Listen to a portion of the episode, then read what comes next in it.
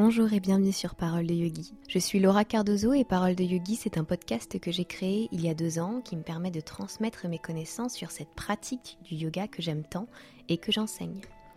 J'aide les élèves et les professeurs de yoga à aller explorer leur corps, mais aussi leurs émotions et leurs pensées pour une pratique qui nous reconnecte profondément.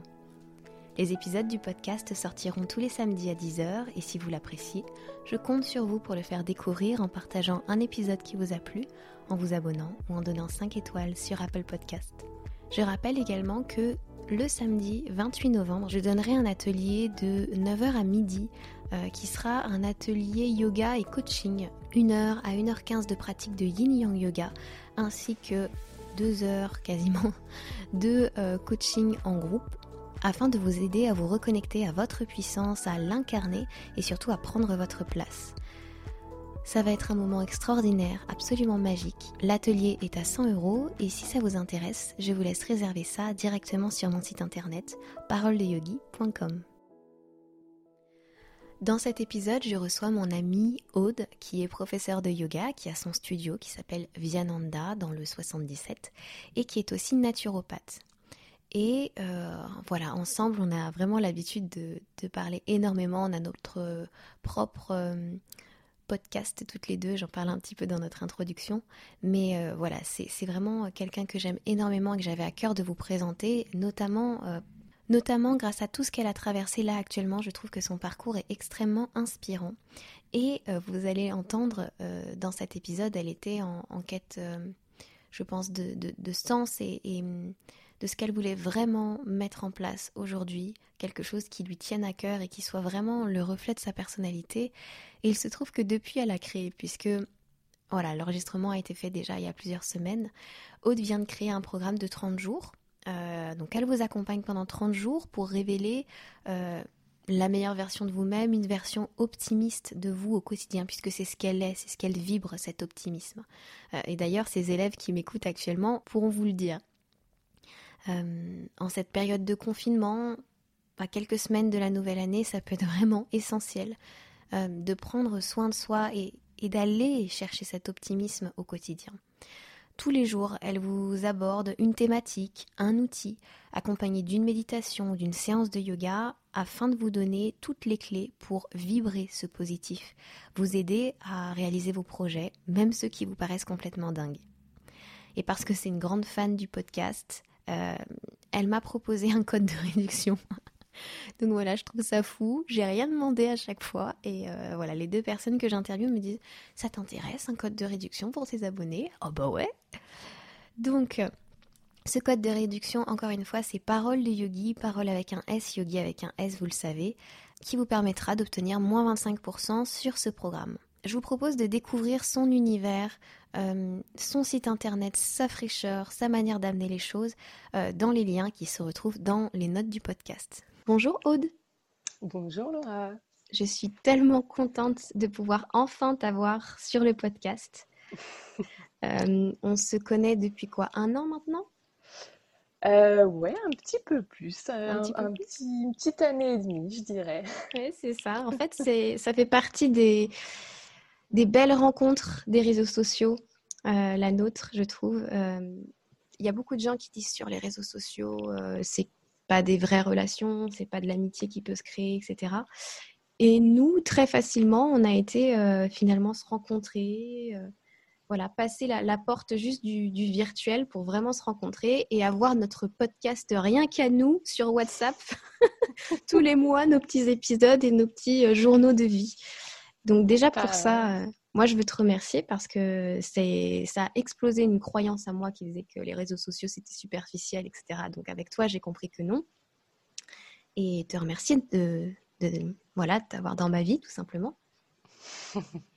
Merci. Déjà, merci de me recevoir sur ton podcast. Euh, je suis ravie, ravie, ravie de pouvoir euh, partager ce moment avec toi puisque je l'écoute et tu le sais depuis beaucoup bien plus qu'un an et demi. Donc euh, si j'avais su qu'un jour je, je, participerais à un des, enregistrements, écoute, j'aurais été très surprise. Euh, mais j'en suis euh, très contente. Et puis merci à toi aussi pour, pour cette rencontre parce que c'est vrai que ce petit thé, ce petit thé ou lait d'or, je sais plus, informel chez toi avait bien permis de briser la glace bah, des réseaux sociaux. Et, et, comme toi, c'est vrai que moi, j'aime bien les réseaux, mais avec parcimonie, je prends, je laisse des choses. Euh, et, c'est vrai que je fais un petit peu attention à, ces demandes de rencontres parfois, ou même des demandes en tout genre. Et, euh, bah, l'expérience qu'on a euh, commune vient un petit peu redonner confiance en tout ça. Donc, plaisir partagé. Ah, ça fait du bien. On commence euh, donc sur une note euh, pleine de douceur et d'amour. J'espère que les gens le captent aussi euh, dans leurs écouteurs. ensemble, on avait envie d'aborder un thème que moi, je ne peux pas aborder. En tout cas, je ne me sens pas légitime à l'aborder sur le podcast, qui est celui de la maternité et de la grossesse. Et encore plus, je pense qu'il va être encore plus utile maintenant, puisqu'on vit un deuxième confinement et que toi, tu as vécu une partie de ta grossesse, la fin de ta grossesse, pendant le premier confinement. Est-ce que tu peux nous parler de cette expérience un petit peu? Oui. Alors, pour être exact, en fait, on a été confinés deux semaines avant que je puisse prendre mon congé maternité. Euh, donc peut-être que toutes les jeunes mamans ou futures mamans euh, comprendront ces quelques mots.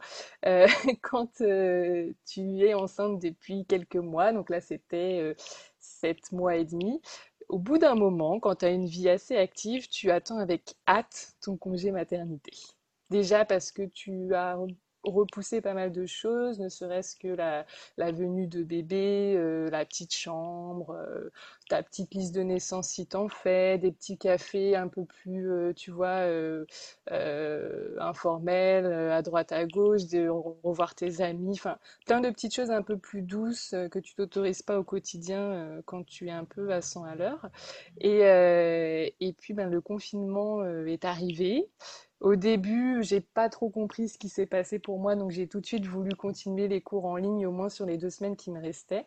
Euh, la vie euh, a fait que, ça n'a pas forcément pris, donc euh, à nouveau là, j'avais des petits signaux pour me dire ah écoute, moi je t'offre la possibilité de prendre un congé maternité un petit peu plus long, saisis l'opportunité, donc écoute, je l'ai prise.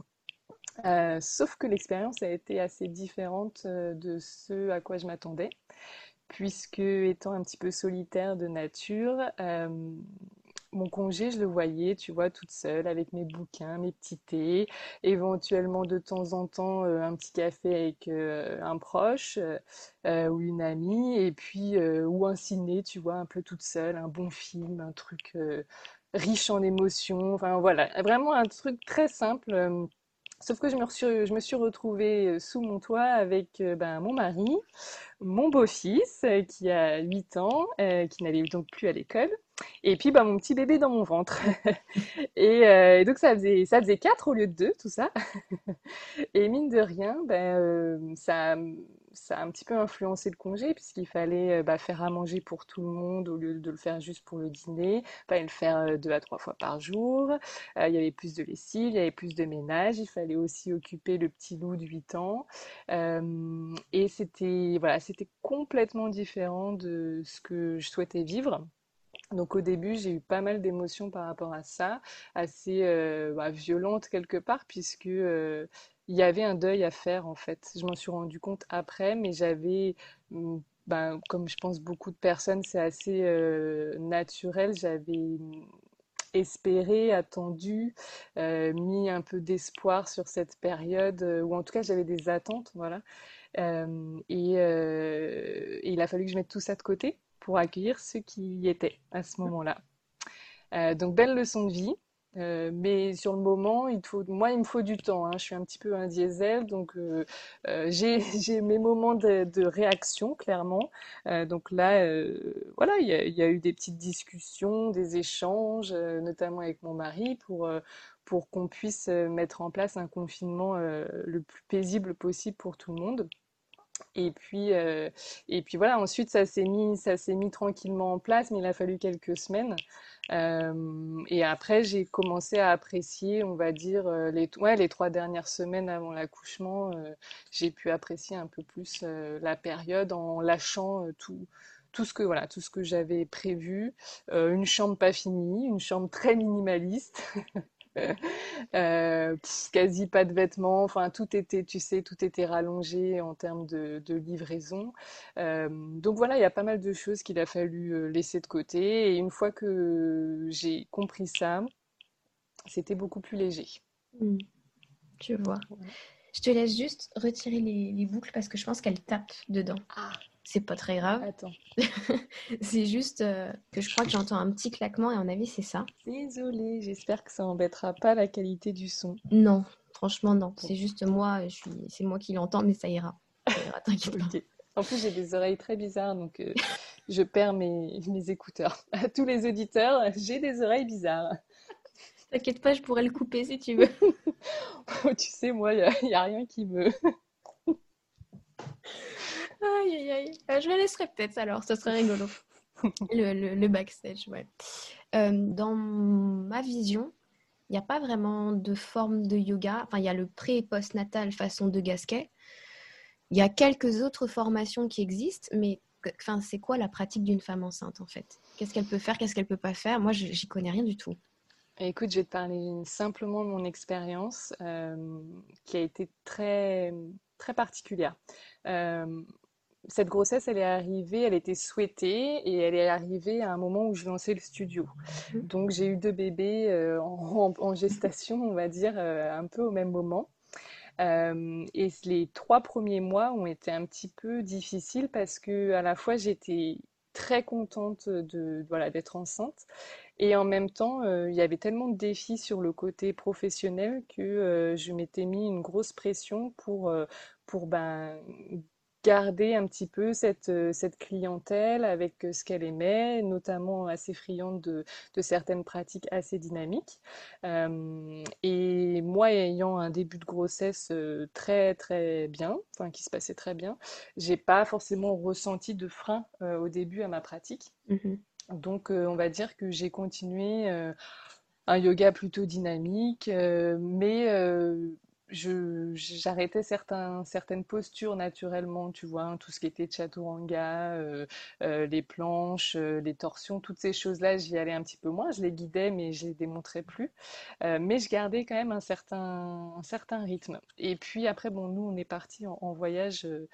parce qu'on était en voyage de noces 3-4 mois après. Et, et là, j'ai compris que mon énergie, elle, elle changeait, tu vois. Et j'ai senti quelque chose qui se débloquait comme si euh, je me rendais compte que je lâchais rien de ma pratique, que je voulais absolument enceinte ou pas garder ma pratique parce que je me mettais cette pression par rapport au studio. Tu sais, quand, euh, quand tu enseignes, surtout certains yogas dynamiques où l'ego peut vraiment euh, prendre pas mal de place, bah, tu as cette pression de performer certaines postures pour pouvoir mieux les illustrer, on va dire, euh, auprès de tes élèves. Et, euh, et, du coup, en fait, moi, j'arrivais à un moment où il fallait que je, je puisse démontrer pas mal de choses et en même temps, ma pratique changeait et, euh, et je l'acceptais pas.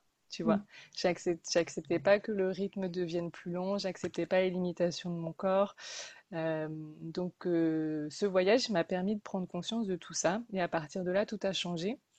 Déjà, quand je suis rentrée, j'ai pu l'annoncer parce que ce qui est délicat, c'est que les trois premiers mois, selon les personnes, tu souhaites l'annoncer ou pas. Euh, donc moi, je ne l'avais pas annoncé et j'ai attendu les trois mois. Et à partir de ces trois mois, je me suis autorisée à beaucoup plus euh, ralentir. Euh, et, et, donc là, ça a été un petit peu différent, mais j'ai continué un yoga plutôt dynamique, donc euh, des postures debout. Euh, euh, tu prends des précautions par, rapport à ta question. Il y a des, c'est propre à chaque femme et à, et à, chaque approche. Tu vas avoir des écoles qui vont te dire il ne faut pas faire telle ou telle posture ou tel ou tel rythme, et puis tu en as qui vont te dire à partir du moment où tu te sens bien, tu peux le faire. Moi, je suis très friande d'apprendre par ma propre expérience. Donc euh, il y avait des jours où j'avais beaucoup d'énergie, donc euh, j'adaptais. Euh, j'avais toujours pas mal d'accessoires autour de moi. mais puis il y a des jours où j'avais besoin de quelque chose de beaucoup plus doux, comme, comme un, un, hydra, une méditation, quelques postures de yin. Donc voilà, je m'écoutais beaucoup. Et puis j'ai aussi testé le yoga prénatal de Gasquet. Au début de ma grossesse, comme je disais à la formatrice la semaine dernière, je me suis pas mal ennuyée parce que c'était c'était un tout autre style de yoga en fait. Euh, donc j'ai mis du temps avant d'y retourner et puis pendant le confinement, j'ai eu accès à nouveau, donc là pratiquement cinq ou six mois plus tard, euh, à des cours de yoga euh, de gasquet en ligne. Et là, ça a complètement changé ma façon de voir cette approche puisque mon corps était plus ouvert à recevoir ce type de yoga, mon esprit aussi. Et euh, voilà, cette approche de Gasquet m'a fait beaucoup, beaucoup de bien euh, pendant le confinement sur la fin de ma grossesse. Donc, pour te dire, euh, il y a plusieurs types de yoga prénatal. Je pense pas qu'il y ait un type. Souvent, on entend des studios qui recherchent absolument du de Gasquet, par exemple. je le comprends parfaitement parce que c'est vrai qu'aujourd'hui, ayant suivi la formation, c'est une très bonne formation.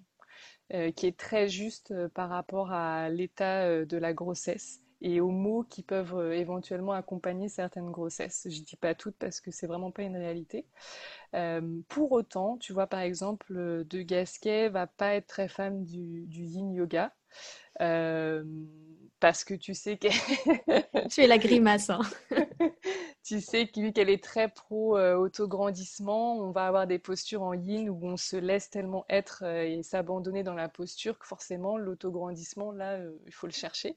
Mmh. mais pour autant, moi, je considère que à partir du moment où on accompagne la posture de pas mal d'accessoires comme des chaises, comme des briques, des bouquins si on est à la maison, on peut quand même cibler des, des, tissus et des zones du corps profondément sans perdre forcément cet autograndissement ou simplement se rappeler que euh, c'est ce que je reproche un tout petit peu à, Bernadette de Gasquet ou en tout cas à son approche, euh, c'est qu'on est très dans le physique, mais le yoga c'est aussi autre chose. Et dans le yin, moi ce que j'aime c'est la partie énergétique euh, notamment et toute la partie émotionnelle.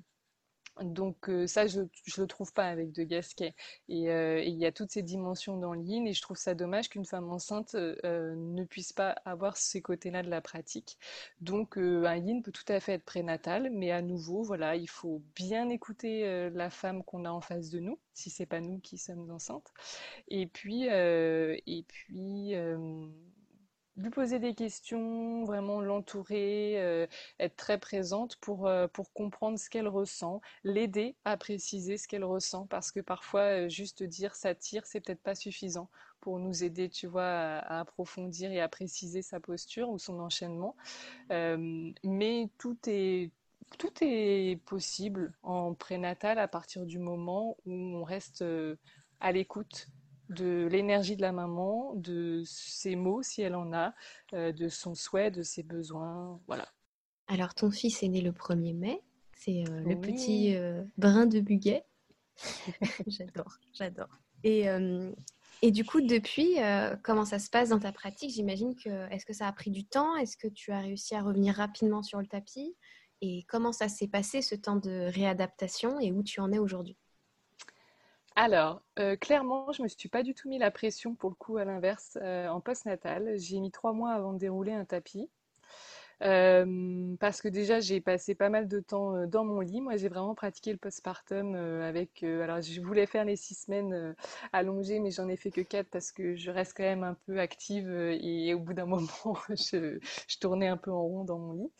Mais, déjà le premier mois clairement j'étais très très très très allongée, on va dire pour euh, préserver euh, mon périnée notamment.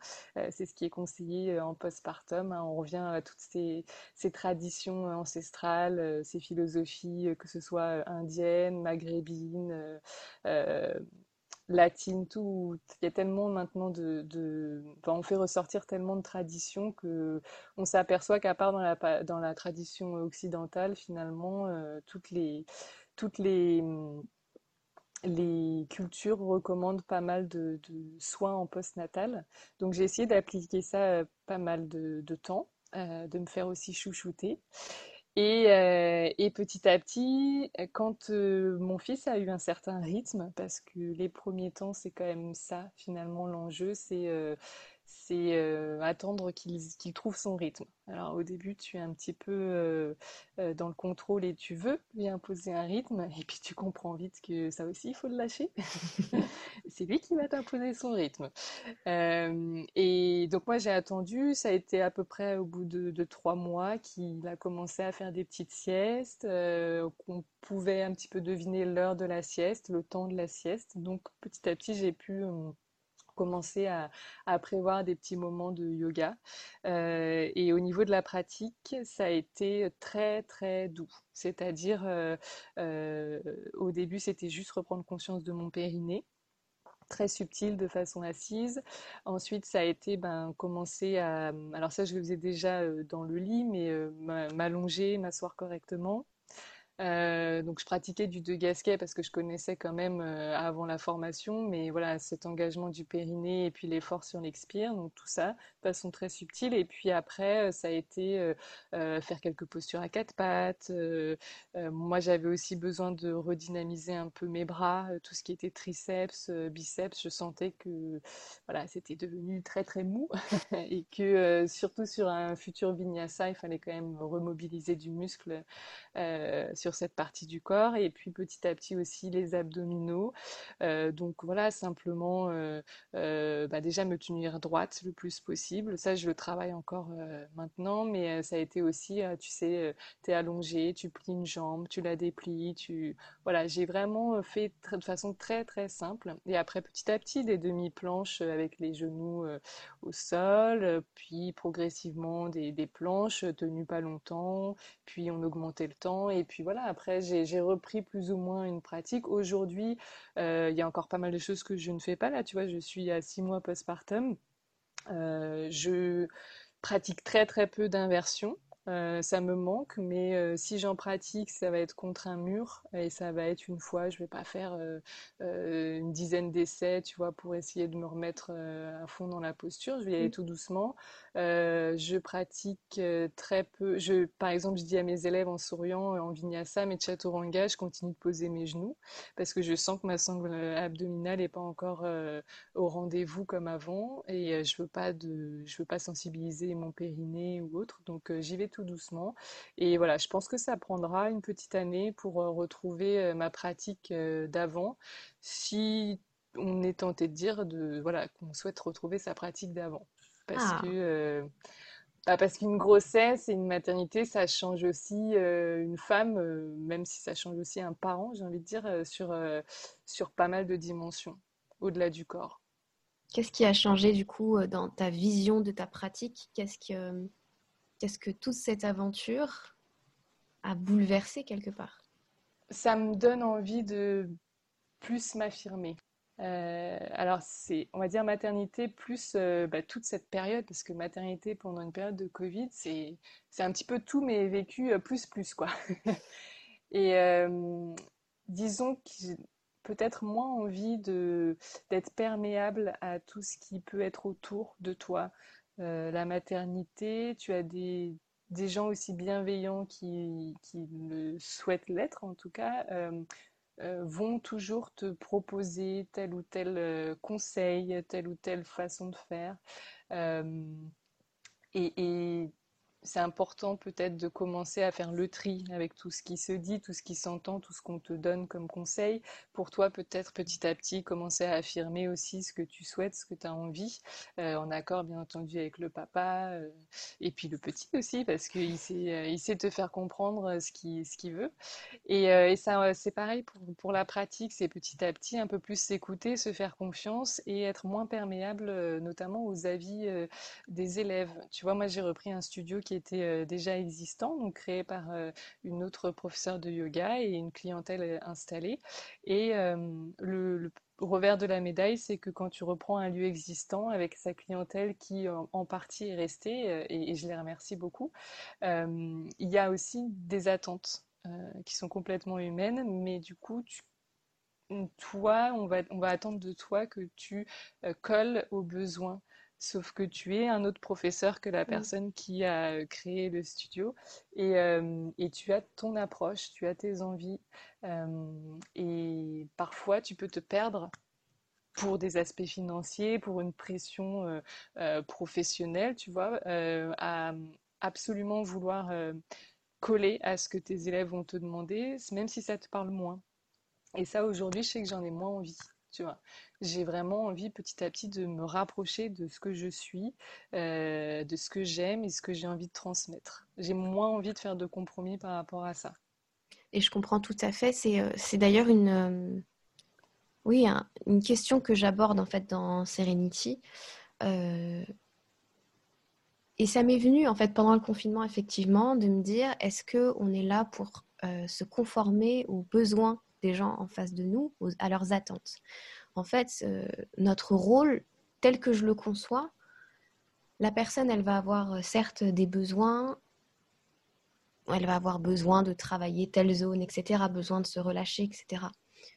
Mais les attentes qu'elle formule par rapport à ces besoins-là, on n'est pas obligé de les, de les combler. C'est pas à nous de les combler, en fait, quelque part. Nous, on arrive avec notre enseignement et notre place de professeur, bah, c'est pas d'être euh, d'être le caméléon qui va coller à ce que veut la personne, parce que quelque part, on lui rend pas service non plus, finalement. on lui laisse. Euh, euh, on le laisse dicter quelque chose alors que la vie, et tu en as fait l'expérience et ton fils te l'a bien montré, je crois que enfin, tu peux pas décider. Et donc, quand nous, on arrive avec euh, notre bagage, etc., et notre enseignement, j'avais ce truc beaucoup de vouloir toujours adapter. Et maintenant, je me pose la question, est-ce que là, je suis en train d'adapter parce que je vois que c'est juste d'adapter pour cette personne, ou est-ce que parce que je suis en train de projeter ce qu'elle va penser si je n'adapte pas? Tu vois, est-ce que je suis dans la mmh. justesse ou est-ce que je suis dans la peur de voilà, de, de son de pas remplir son attente? Et si je remplissais pas son attente, qu'est-ce que ça me ferait quoi? C'est un processus qui est en train, ouais, qui est en train effectivement de, enfin que j'ai démarré pendant le pendant le confinement quand j'ai écrit euh, Serenity et et en t'entendant, ça me donne encore plus envie d'aller fouiller cet aspect-là quelque part de de, de, nous profs qui voulons euh, constamment combler des besoins, des envies, des attentes. Alors que est-ce que c'est vraiment notre rôle? Nous, on est là pour montrer une voie, tu vois? On a tendance à vouloir, euh, à vouloir les sauver, des fois. Bien sûr. Et, euh, en fait, c'est pas possible. C'est pas possible. Et moi, je l'ai appris encore il y a, quelques, bah, quelques jours avec ce deuxième confinement. tu... Parfois, tu souhaites, tu souhaites mettre en place des choses et au fond de toi, tu sens que ça résonne pas forcément, mais voilà, tu te dis pour, euh, pour une conscience professionnelle, pour aussi pouvoir euh, gagner ta vie, et pour plein de raisons euh, très rationnelles, tu, le fais quand même. Et, en fait, tu t'aperçois que, que non, ça ne fonctionne pas et qu'il y a quelque chose de creux, il y a quelque chose de vide, tu vois. alors que si tu t'écoutes et que tu proposes quelque chose avec vraiment tout ton cœur, comme tu ressens les choses, peut-être qu'effectivement ça parlera à moins de personnes mais ce seront des personnes qui seront euh, plus aptes à euh, investir en temps, investir en argent, parce qu'elles se rendent compte qu'elles euh, investissent sur elles-mêmes avant toute chose, et, et qui prendront aussi acte de tes enseignements. C'est-à-dire, ça ne passera pas simplement par une oreille et puis on, on enroule de nouveau le tapis et, hop, euh, c'est fini. Euh, moi, j'adore quand j'ai des élèves qui pratiquent avec moi et puis euh, un mois plus tard qui me rappellent ce que je leur ai dit, puis qui me le renvoient parfois comme un enseignement à moi aussi. Tu vois, ce côté euh, la boucle est bouclée, j'ai passé le message et quand j'en ai besoin, on me le renvoie.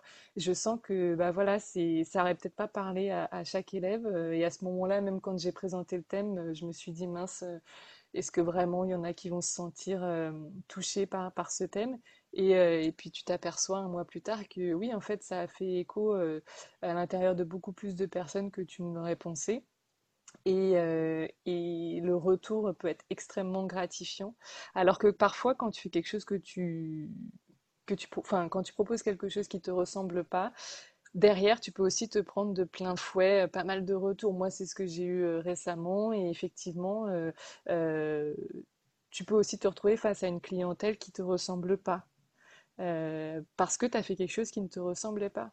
Donc forcément, euh, euh, à vouloir, comme on dit, hein, à vouloir plaire à tout le monde, tu plais à personne aussi. Mm. Il y a ce côté. Euh, alors moi aussi, tu vois, aujourd'hui, je sais que j'ai ce besoin de préciser les choses, préciser mon enseignement, mon rythme, mon style, parce que je suis prête aussi à prendre le risque que ça plaise à moins de personnes, mm. qu'il y ait un filtre qui se fasse naturellement, mais parce que au-delà de l'argent, de l'aspect financier, du fait de gagner sa vie, c'est très important aujourd'hui pour moi d'être entouré de bonnes ondes, de vraiment de bonnes et grandes vibrations.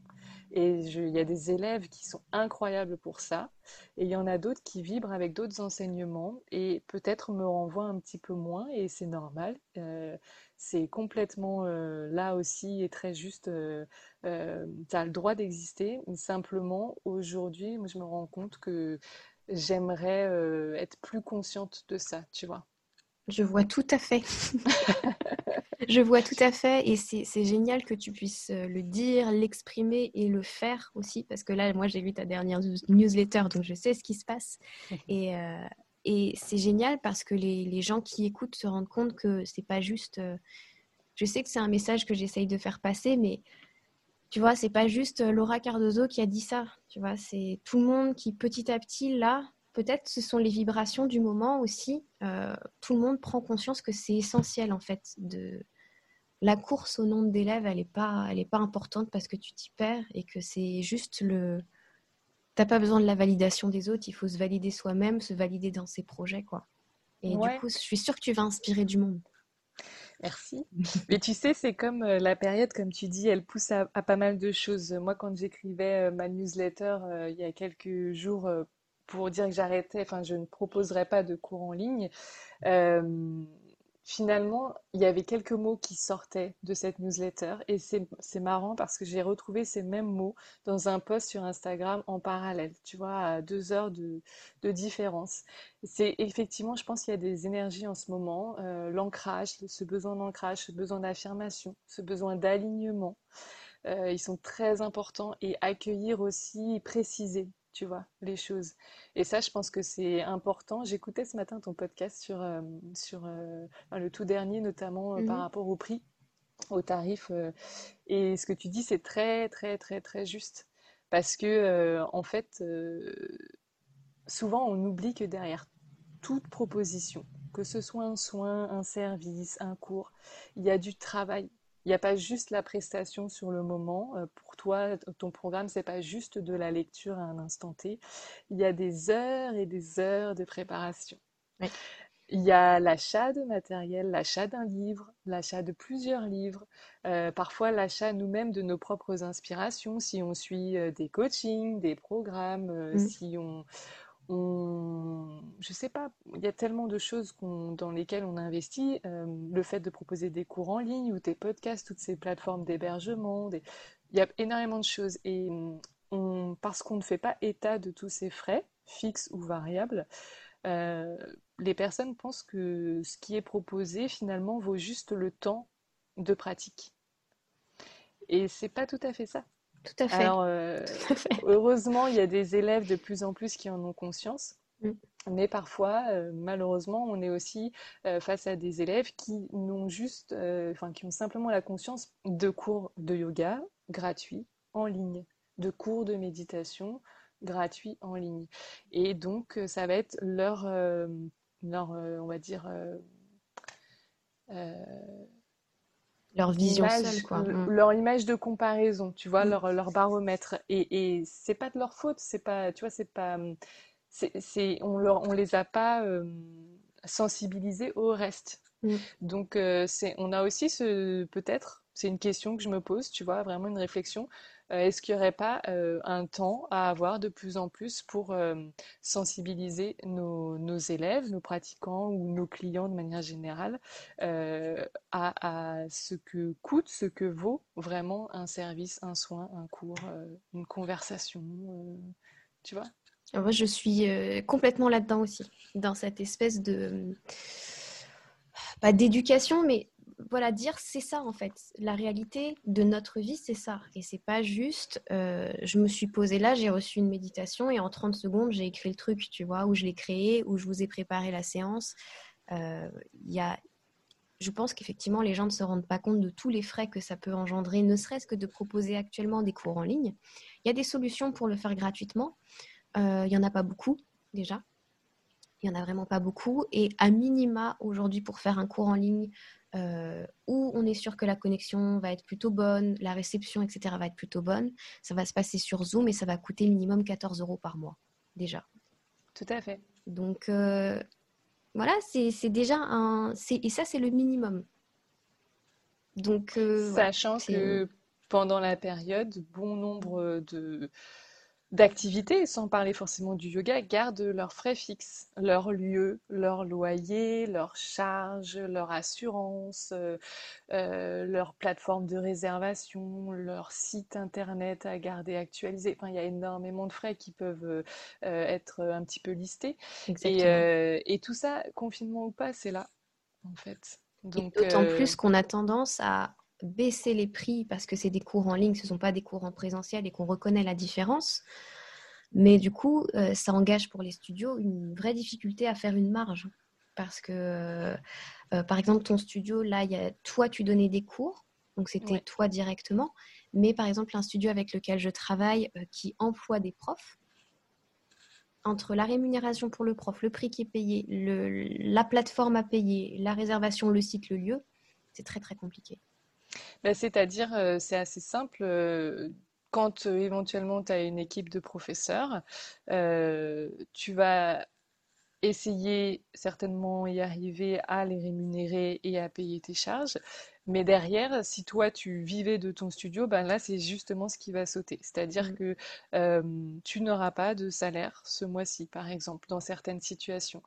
Oui, sauf que ben toi, euh, tu comme comme tout le monde, il faut que tu puisses faire des courses, euh, euh, payer éventuellement un loyer, éventuellement, tu vois, Des assurances. pour un projet ou voilà tes assurances, enfin une vie quoi en fait. et et voilà, c'est tout ça, ça se mesure. Et le temps, tu vois, moi je trouve que le plus grand luxe aujourd'hui, c'est le temps, c'est pas l'argent, c'est enfin, c'est quelque chose que, je pense depuis que j'ai arrêté le salariat. Et, euh, et en fait, euh, ça, ça, se, enfin, ça se mesure aussi le temps. Mm. Tu vois, c'est pas une question de oh, mais euh, si elle a passé 6 heures à préparer son atelier, c'est qu'elle est lente. Ou tu vois, elle aurait pu être préparée en une heure. Non, c'est pas question de ça, c'est euh, l'inspiration, c'est aussi très difficile à, quantifier. Il faut parfois laisser euh, des heures, des jours, des semaines pour que euh, ça, puisse infuser, que ça puisse se transmettre, que tu puisses vraiment recevoir les choses, puis les, les repartager derrière avec les justes mots, tu vois, le bon timing, tout ça. Et, et en fait, tout ça, du fait que c'est pas quantifiable, c'est vraiment du qualitatif. C'est très difficile à appréhender, en mmh. fait. C'est ça, l'expérience de vie et l'expérience tout court, ça se monnaie combien? Ouais, tout à fait. Exactement, mm. exactement. Et finalement, euh, c'est un petit peu la question de qu'est-ce que, qu'est-ce que ça te fait, quel est le bien que ça te procure, et, euh, et si vraiment, parce que combien de fois on entend, oui, le yoga, ça a changé ma vie, ton cours, il m'a fait du bien. D'accord, il t'a changé ta vie. Ok. Et est-ce que du coup, euh, tu penses que 10 euh, euros, euh, c'est juste pour quelque chose qui a participé? Parce que soyons pas fous, ça n'a peut-être pas changé complètement ta vie, mais ça a peut-être mis une petite graine. Si c'est ça, si c'est ça, c'est vraiment juste génial. Mais est-ce que 10 euros, c'est suffisant pour remercier, apprécier quelque chose qui aurait éventuellement aidé à un changement dans ta vie? Je suis pas sûre. En tout cas, moi, ça ne me viendrait pas à l'idée euh, pour euh, euh, gratifier une personne, un service, un soin qui aurait changé ma vie. Je suis assez d'accord. en fait, ça ne se mesure pas. C'est mm. juste, ça n'a pas de prix, comme on dit. Ça n'a pas de prix. Et du coup, avec toutes ces affirmations nouvelles, ces, ces, choses qui te travaillent, actuellement. Donc le studio est fermé pour l'instant. Qu'est-ce que tu projettes? Qu'est-ce que tu as envie euh, de créer? Même, même si c'est encore peut-être un peu flou pour l'instant, est-ce qu'il y a quelque chose qui en toi commence à émerger? Oui, alors bien entendu, comme je te le disais tout à l'heure, tout est flou et ça me va comme ça parce que euh, on est dans une période où il faut vivre euh, au jour le jour. Et tu vois, encore ce midi, euh, mon mari me disait euh, Qu'est-ce que tu veux manger demain Je sais pas quoi. Et je lui disais Écoute, demain, c'est demain. je sais pas. Laisse-moi déjà manger mon saumon. et, en fait, c'est un peu ça. C'est les vibrations du moment. déjà, c'est assez heure par heure. Mais ce que je ressens, c'est que j'ai envie de changement. Ça, c'est certain. L'enseignement euh, l'enseignement au quotidien tu vois plusieurs cours par semaine chaque semaine pendant plusieurs mois toute une année c'est quelque chose qui me parle un petit peu moins mm. euh, qui peut-être me prend m'aspire plus d'énergie que m'en donne pour autant j'adore pouvoir avoir euh, ces rendez-vous hebdomadaires euh, avec euh, les pratiquants, mais peut-être pas autant. Donc je commence à me dire, euh, premièrement, est-ce que j'aimerais pas commencer à me faire un peu plus remplacer sur certains créneaux, garder mes créneaux chouchous, les pratiques qui me, qui me parlent le plus, qui résonnent le plus en moi en ce moment. et puis me faire un peu plus accompagner. c'est un choix, c'est un choix financier, c'est des priorités, c'est garder l'essentiel. C'est clair et net que c'est pas des décisions prises à la légère mais pour aussi euh, dégager plus de temps pour des projets plus, euh, plus profonds. C'est-à-dire peut-être des formats euh, de retraite ou mini-retraite, des choses sur une journée, sur deux, trois jours, peut-être un peu plus, ponctuels dans l'année, mais qui viendraient traiter d'une thématique vraiment plus particulière, y aller à fond, plonger dedans. Le côté un peu euh, rester en, surface euh, me, nourrit plus assez, tu vois. J'ai besoin vraiment d'explorer des choses en profondeur, donc sur d'autres formats.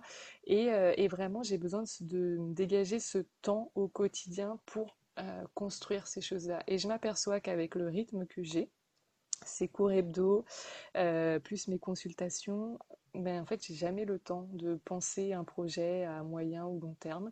Et aujourd'hui, ça peut commencer à créer une frustration alors que c'était pas le cas avant. C'est pas fini, chaton.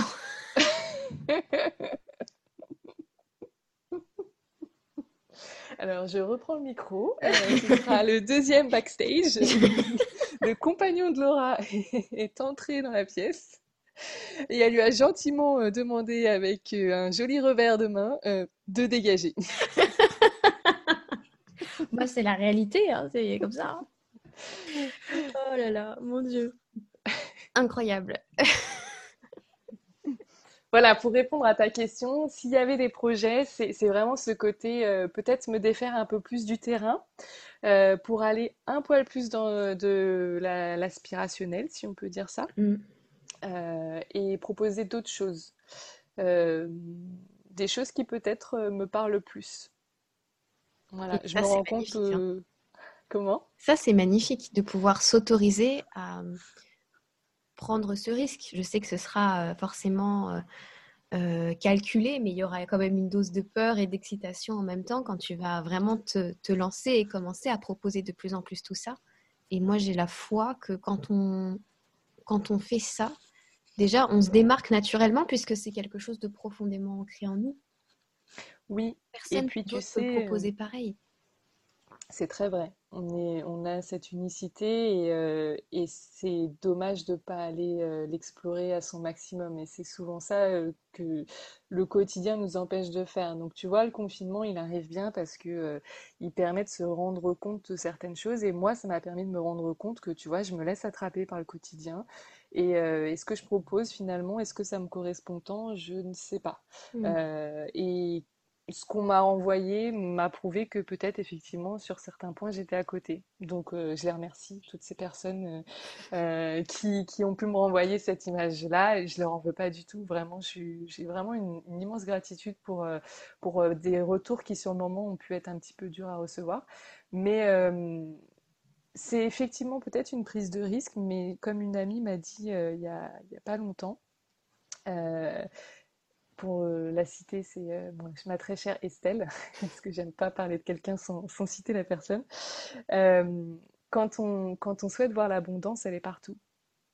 Et, et c'est très, très, très vrai. C'est-à-dire que parfois, on la voit sous une forme et on se dit très simplement, je vais manquer d'argent. Mmh. Voilà, c'est le risque auquel on pense en premier. Sauf que quand on s'autorise à voir euh, les choses différemment et euh, à voir que finalement on reçoit beaucoup au quotidien, mais sous plein de formes, c'est juste peut-être pas la forme qu'on souhaitait. Euh, mm. Je te donne un exemple très simple. Moi, je suis très indépendante et j'aime pas du tout demander de l'aide financière. J'ai jamais eu à le faire et, et vraiment, je, si je peux, je ne le ferai pas. Mais pour autant, euh, je vais toujours avoir une petite euh, grand-mère, ma petite grand-mère adorée, qui va me proposer tous les mois euh, si j'ai besoin. Est-ce que tu veux pas que je t'envoie un petit peu d'argent? Bien sûr, je lui dis non à chaque fois. Mais tu vois, s'autoriser à avoir l'abondance partout, c'est peut-être s'autoriser pour une fois à dire, bah écoute, euh, mamie, vu que tu me le demandes, euh, ce mois-ci, c'est vrai que ça pourrait peut-être me faire du bien, tu vois. Alors là, c'est un problème de riche hein, dont je te parle, parce qu'on n'a pas toute une grand-mère qui euh, est prête mm. à, à, te, à te donner un petit peu, à t'offrir, mais, mais ça peut prendre plein d'autres formes, plein, plein d'autres formes. Euh, et, c'est important de, à nouveau, je parle souvent de changer son, sa perspective, c'est important de changer sa perspective, de, voir vraiment les choses sous un autre angle parce que, euh, parce que oui, des risques il y en a et je pense qu'il faut les prendre, euh, sinon qu'est-ce qu'on s'ennuie dans la vie? Mais ils peuvent être beaucoup plus mesurés qu'on ne le pense. Mmh. tout à fait. Bah écoute, moi je te remercie. On va terminer sur ces paroles très inspirantes. Je te remercie euh, encore une fois d'avoir accepté. Ça fait un mois ou deux qu'on en parle, je sais plus, mais voilà, je suis ravie en tout cas, vraiment. Et puis, euh, moi, je me réserve le droit de te réinviter à un autre moment pour un sujet que toi et moi connaissons quand tu seras euh, tout à fait OK et prête et partante. Et voilà. Bah écoute, euh, Laura, je te remercie beaucoup. J'ai le sentiment d'avoir euh, très nettement dévié euh, pendant ce podcast. C'est parfait. pas avoir tant parlé de maternité que ça. Mais écoute, on s'est dit qu'on restait spontané et qu'on allait flotter avec le moment. Donc c'est fait. En tout cas, c'était un très agréable moment. Donc merci beaucoup. Et puis bah, à très bientôt alors. Ça marche. Namasté. Namasté. Merci beaucoup d'avoir écouté cet épisode. On se retrouve dès la semaine prochaine pour une belle annonce sur à la fois Serenity et ce nouveau programme que je crée depuis très longtemps. Très très longtemps. Euh, on pourrait revenir aux premiers écrits, je pense, il y a un an, quasiment. Alors voilà, j'ai vraiment hâte de vous le présenter. Euh, j'ai trop hâte de vous reparler directement. Plein de bisous. Namasté